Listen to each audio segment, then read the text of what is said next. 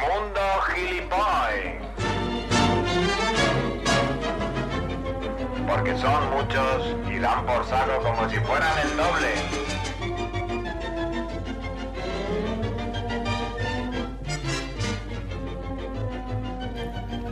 ¿Qué pasa, Kike? Hola, Mongers, ¿qué Está- tal? Estaba Ah, comiendo, buenas. por eso sonaba la música, no quería... Eh, nos traes hoy? Max, Dime, Max, ¿qué te pasa?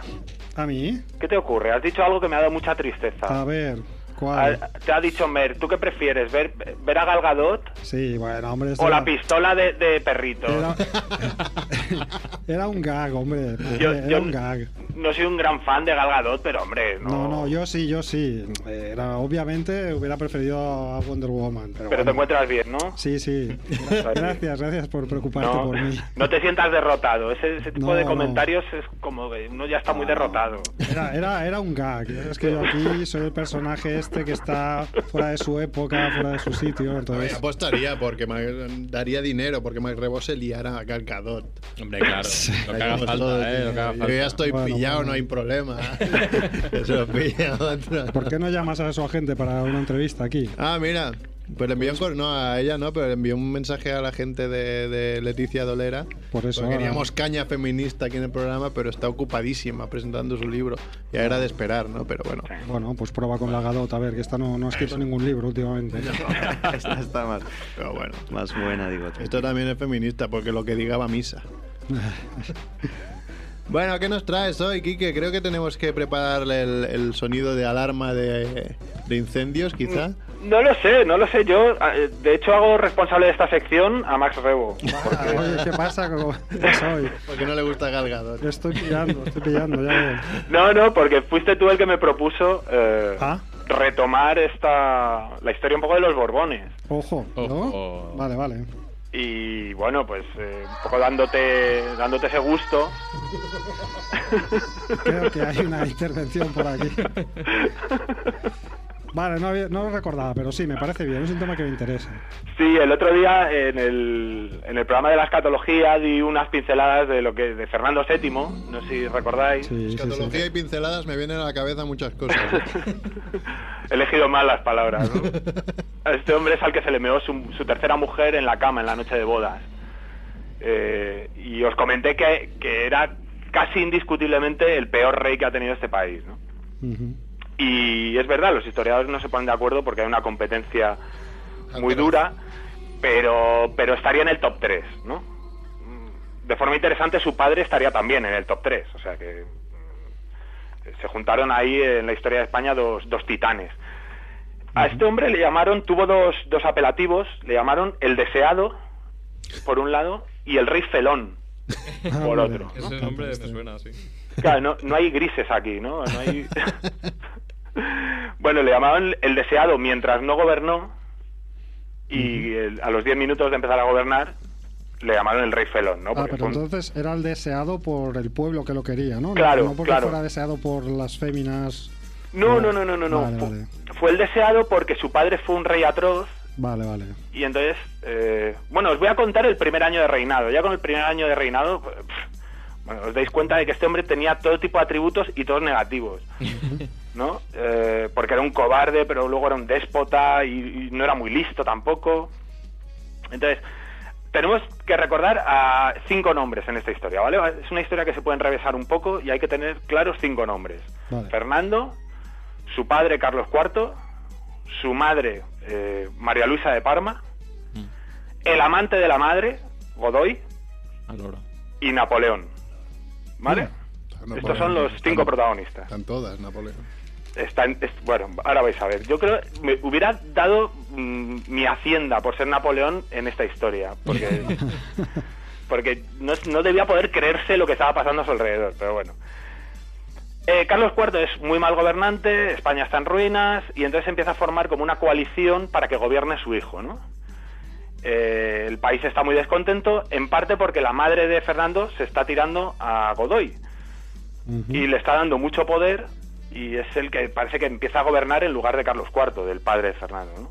Y entonces se forma esta coalición para que Fernando suba al trono. Mm. Y entonces ocurre el motín de, la- de Aranjuez, ¿no? Se van a Aranjuez eh, y obligan a que Carlos IV abdique en favor de su hijo. Eh, una vez que abdica, le echan de España, le quitan su fortuna y Fernando entra en Madrid victorioso, ¿no? Entra en la capital, pues victorioso por- porque es rey, ¿no? El nuevo rey de España. Mm. Y salen los madrileños a recibirle, ¿no? La única puñeta es que los franceses habían llegado el día de antes. ¿Vale? Habían conquistado Madrid, habían tomado Madrid y ya ser rey en España pues no tenía mucho sentido, llegó con 24 horas de retraso. Eh, y según llega al palacio, Napoleón se pone en contacto con él. Para decirle, bueno, a ver cómo vamos a gestionar esto, ¿no? Porque yo ya he conquistado España, pero tú ahora dices que eres el rey, ¿cómo hacemos esto, no? Eh, ¿Nos reunimos? ¿Te parece que nos reunamos? Sí, hombre, claro. ¿Dónde? En Madrid. No, hombre, en Madrid, no jodas, me vas a hacer bajar hasta Madrid desde París, yo no puedo dejar esto desatendido, ¿no? Un poco como CERF, ¿no? Que No puede, no puede ir a Familia Monger porque no puede dejar desatendido el negocio. Y dice, bueno, pues ¿dónde? Venga, en el Escorial, ¿no? Le va- Napoleón le va proponiendo sitios cada vez más al norte, ¿no? Y Fernando sale con su comitiva y cada vez más al norte, a ver dónde se reúne con él Napoleón, ¿no? Hasta que ya le dice, vente a Bayona, mira, ya que estás en Burgos, vente a Bayona y nos vemos en Bayona. Claro, en el momento que Fernando VII pone pie en Francia, Napoleón le, ha- le hace prisionero y le lleva al castillo de Bayona y le tiene allí de- retenido, ¿no? le tiene de rehén. Qué, qué- Poco qué- qué- previsible. qué zorro, ¿no? No se veía venir, ¿no? Qué zorro, Napoleón. Todo esto ocurrió en, en un plazo de... O sea, él eh, recibió la corona en marzo, en mayo él ya estaba detenido. O sea, en dos meses, eh, en tres meses, ya estaba prisionero en el castillo de Bayona. Esto es un poco como hace poco, ¿no? Que decían, Puigdemont quiere ser presidente de la Generalitat. Pues que venga. Que venga. Claro. Que venga. Ven, No hay ningún problema, asómate. Asoma la cabeza por aquí.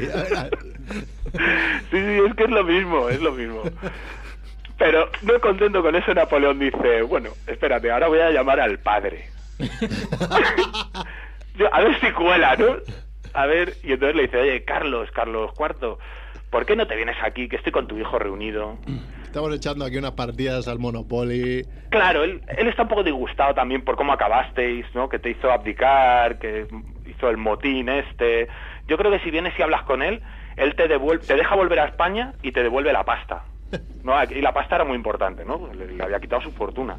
Le había mandado al exilio sin un duro.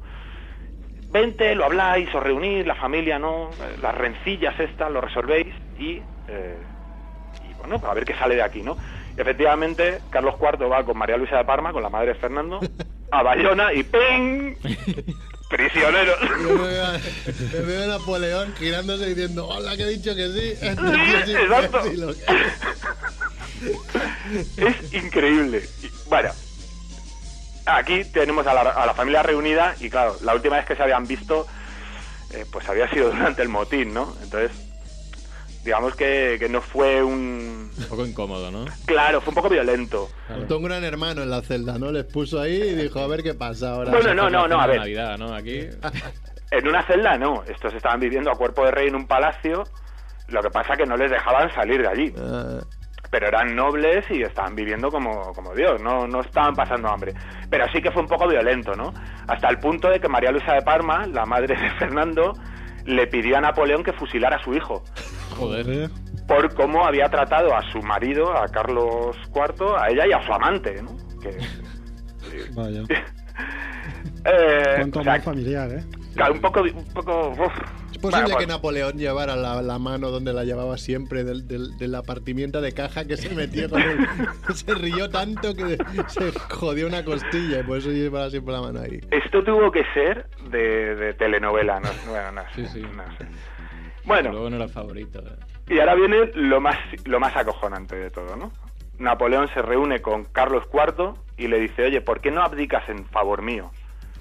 Toma. Y Carlos Pero IV, si ya había abdicado. claro, ¿no? dice, pero si yo ya he abdicado en favor de mi hijo, yo ya no soy el rey, no tengo el poder de abdicar ya, ¿no? Bueno, sí, sí, pero tú fírmame aquí en un papel que abdicas en mi favor y bueno, pues oye, me hace ilusión. y además yo te pongo un palacio y te doy una asignación para que viváis allí eh, tu mujer, su amante y tú, tan, tan a gusto, ¿no? Los tres. y dice Carlos IV, pues vale, y firma, ¿vale?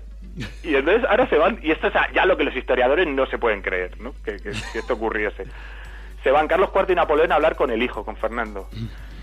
Y le convence, le dice Napoleón, oye, Fernando, ¿por qué no abdicas otra vez en favor de tu padre? Devuélvele el trono a tu padre. Que tú eres muy joven todavía, te quedan años muy buenos, diviértete, tú vete a tu, pues lo que comentábamos el otro día, bordar zapatillas y irte de putas. Que es lo que a ti te gusta y, bueno, pues cuando tu padre ya no pueda, subes tú. Y contra todo pronóstico, Fernando abdica en favor de su padre. A ver, que seguramente estaba coaccionado, ¿no? Había guillotinas, había... No, no, no, no, no, no, no, ahí no hay, no hay ninguna coacción y, y lo puedo probar. Lo puedo probar. ¿Lo puedo probar? Sí, un vídeo. Hay un vídeo. Dentro vídeo. No, no, no. Hay una, una carta que le escribe durante su exilio, durante su aprisionamiento, le escribe Fernando a Napoleón pidiendo que le adopte. Hostia. Madre mía. ¿Vale? Joder. Le dice, mi mayor deseo es ser hijo adoptivo de su majestad el emperador nuestro soberano. Yo me creo merecedor de esta adopción que verdaderamente haría la felicidad de mi vida, tanto por mi amor y afecto a la sagrada persona de su majestad, como por mi sumisión y entera obediencia a sus intenciones y deseos. Hace falta ser sabandija. Que lame traserillos, ¿no? Es Sí, totalmente. Tony- Tony ¿Eso que era a posteriori de haber perdido ya el trono? o No, no, no, esto es antes, esto es antes. Joder. O sea, esto es. Bueno, no sé. Esto no, no hay por dónde cogerlo. Bueno, lo, lo que ocurre es que automáticamente con esta jugada Napoleón se hace rey de España. Legalmente.